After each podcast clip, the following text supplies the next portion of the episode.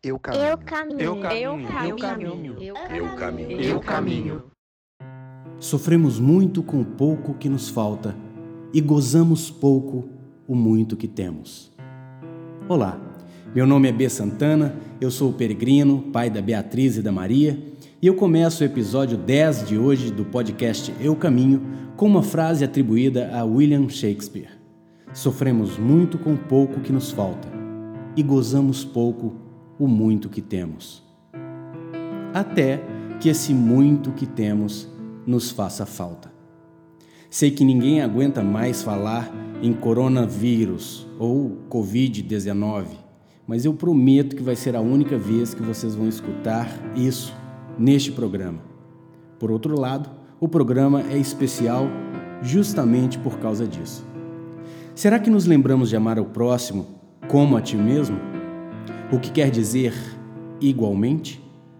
Nem mais, nem menos. Amar igualmente pressupõe dar o mesmo valor. Ainda que seja uma busca intangível ou inatingível, a busca é necessária para que tenhamos como meta a igualdade, também em nossa diferença.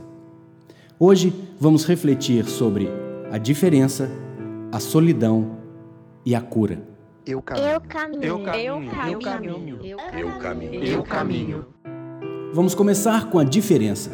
Segundo Manuel de Barros, a importância de uma coisa há que ser medida pelo encantamento que a coisa produz em nós. Lindo, né? E verdadeiro. O difícil é compreender que o hábito leva ao costume, o costume à banalização, a banalização, o esquecimento. Damos valor à paisagem que não temos o hábito de ver. Se moramos à beira-mar, o hábito tende a induzir o costume, porque é igual. Por mais que o ser humano busque no outro o reflexo do espelho, nas diferenças nos pontuamos, nos completamos, interagimos. Volto a Shakespeare. Quando perdemos o abraço que é diário, o sorriso que é diário, a companhia que é diária, o padeiro que é diário, o boteco, o encontro com a turma, o futebolzinho de terça, o cineminha de quinta ou o almoço de domingo, ah, aí sim somos chamados a atenção para a valorização do que é igual em nosso dia a dia. E muitas vezes deixamos de prestar a devida atenção.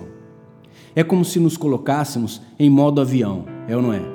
Já estamos tão acostumados, por exemplo, a ir para o trabalho de carro pelo mesmo trajeto que domingo, ao passear com a família, nos esquecemos onde estamos indo e o modo avião faz com que você tome o rumo do trabalho quando na verdade você planejava ir para outro lugar. O que é a diferença? No desenho, a linha que falta. No cotidiano, a pessoa que se foi. Na estrada, um incidente ou acidente. No relacionamento, uma atitude inesperada. O que está acontecendo? Não reconheço nada disso, pensamos. É diferente do que eu esperava. O que é esperar se não a busca pelo igual? O que é a diferença se não o encontro inusitado, a surpresa, o choque, o susto, o baque ou o encantamento? O sentimento frente ao igual é reconhecido. O sentimento frente ao diferente é o que eu não espero. Talvez até um sentimento que eu não conheça. Em tempo de afastamento físico, emocional, imposto, cabe uma reflexão sobre como a diferença nos afeta. Porque a diferença pode ser em vários níveis. Para o são, o diferente é o infectado. Para o sem pão, o diferente pode ser a padaria fechada se eu tenho dinheiro para comprar pão. De nada adianta o dinheiro que você tem se o mundo diferente te obriga a entrar em uma fila por horas para encontrar prateleiras vazias em um supermercado. O que faço com a diferença? A abraço? Aprendo a conviver com ela? Ou passo a odiá-la ainda mais e buscar em mim um sentimento novo que não conheço para enfrentá-la? Segundo o autor inglês, precisamos gozar muito o muito que temos em vez de valorizar outras diferenças. Porque as diferenças que escolhemos, como uma viagem para visitarmos outras culturas, por exemplo, podem mais facilmente encontrar pouso em nossa alma, lugar em nosso coração. Mas as diferenças que nos são impostas, essas sim, são as verdadeiras diferenças que nos farão encontrar as nossas diferenças internas, aquelas que muitas vezes precisamos encontrar para que haja alguma elaboração. Evoluir não depende de pandemia, mas pandemia forçosamente é fermento no processo de evolução, mesmo que seja sob a égide darwiniana. Oi, B, aqui é a Luísa, de Mariana, Minas Gerais, tudo bem? Tenho acompanhado o seu podcast e estou adorando. E ouvindo hoje, fiquei pensando nas suas caminhadas, que muitas vezes você faz sozinho, né? Não tem nenhum peregrino acompanhando. E eu queria saber se em algum momento dos seus caminhos você sente solidão ou se é só solitude. Como é o processo? Se você vai meditando, se bate um sentimento ruim por estar sozinho, sozinho fisicamente, né? É isso. Um beijo grande, saudades. No programa passado eu não coloquei um pedaço dessa gravação como teaser para o próximo programa, por um motivo óbvio. O programa foi muito mais extenso do que eu planejei. Também com as lindas participações da Ana Luísa e do Fred, a quem eu agradeço de coração, ficava realmente difícil interrompê-los. Eu digo isso para começar o segundo assunto de hoje, a solidão, e já emendar na resposta da Lulu, da Luísa, de Mariana, Minas Gerais. Lu, talvez com a necessidade de isolamento que estamos vivendo na pele mundialmente, as pessoas passem a entender a diferença desses dois matizes que você traz em sua pergunta se a gente tomar a solitude como o estado de quem se isola, de quem está recluso, e a solidão como o sentimento de vazio que advém da falta, e nesse caso da falta de outras pessoas, é possível estabelecer diferenças claras entre uma coisa e outra. A peregrinação é sim um exercício de solitude, se for feita em sua integridade, inteireza, não que não seja possível peregrinar a dois ou em grupo, mas nestes casos é o exercício da solitude do casal, se for o caso, ou dos dois, ou mesmo do grupo. E pode inclusive ser utilizado como estratégia para evidenciar características que nem sempre vêm à tona em um dia a dia marcado pela ausência dessas tantas diferenças que falamos no primeiro assunto, sabe?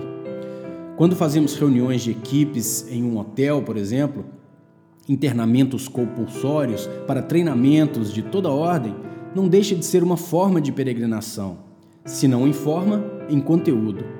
Tiramos as pessoas do seu hábito, da noção que têm desse igual, desse comum, do conhecido e reconhecido, para as testarmos frente a frente com o diferente.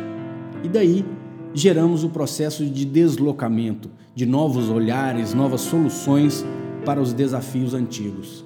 E é mais ou menos isso que acontece numa peregrinação. Ao você se colocar compulsoriamente, mesmo que por escolha, nessa solitude, você gera automaticamente a condição para esse processo de deslocamento, desse seu novo olhar, da busca dessas novas soluções para os desafios antigos. Sabe, Lulu, em minhas peregrinações eu nunca tive tão próximo daqueles que eu amo como quando eu caminho. O caminho da busca do eu evidencia o que há por trás das tantas máscaras que carregamos e que os outros carregam também. Quando nos dispomos a andar, entramos em um processo cíclico, rítmico, meditatório, se é que eu posso buscar esse neologismo, que faz com que a sutileza e o raciocínio encontrem outra dimensão até então não vivenciada por aquele que está acostumado. Quando arrumamos e limpamos um cômodo, vemos com mais clareza o que tem dentro dele. Você já reparou? Com uma riqueza de detalhes que a bagunça e a sujeira muitas vezes atrapalhavam. Entende o que quero dizer? Nossa cabeça e o nosso sentimento com relação às pessoas, às situações e às coisas funciona mais ou menos assim.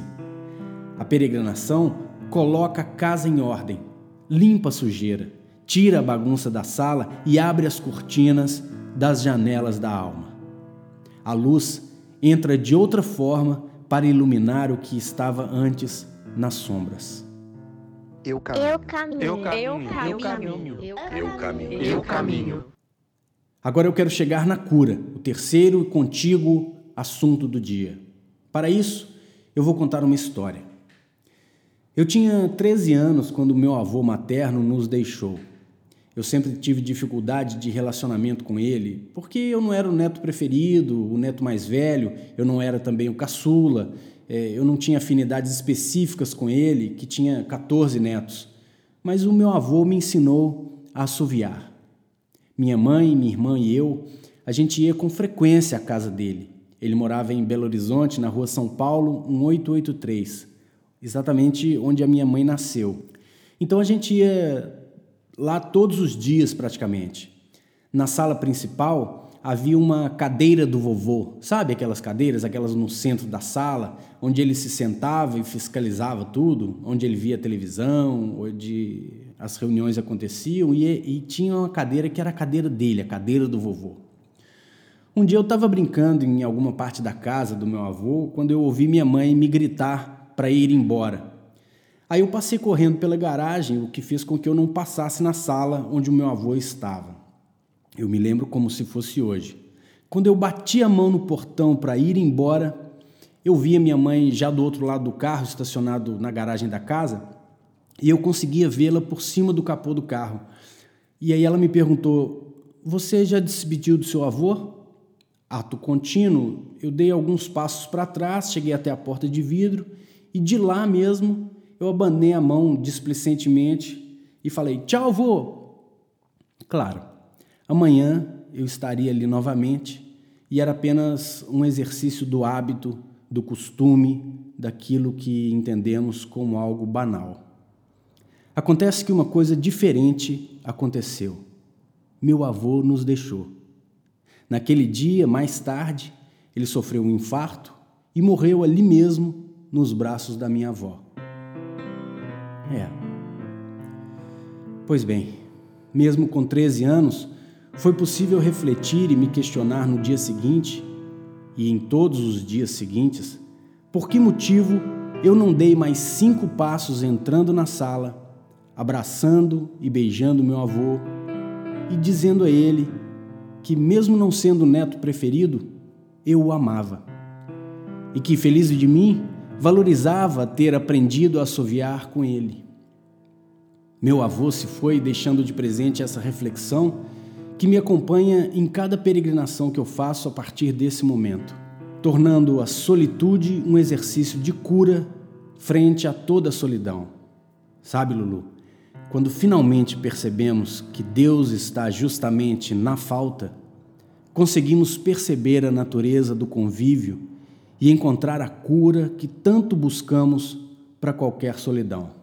No final das contas, Shakespeare e Manuel de Barros estão mesmo muito certos.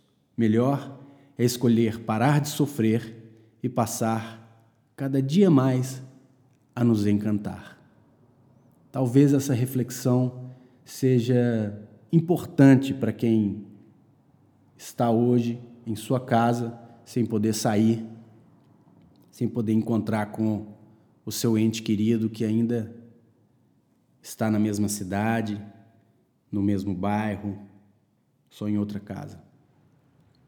O meu agradecimento de coração a você que está me ouvindo até agora. No próximo programa, um convidado que costumo chamar de mestre. Até lá!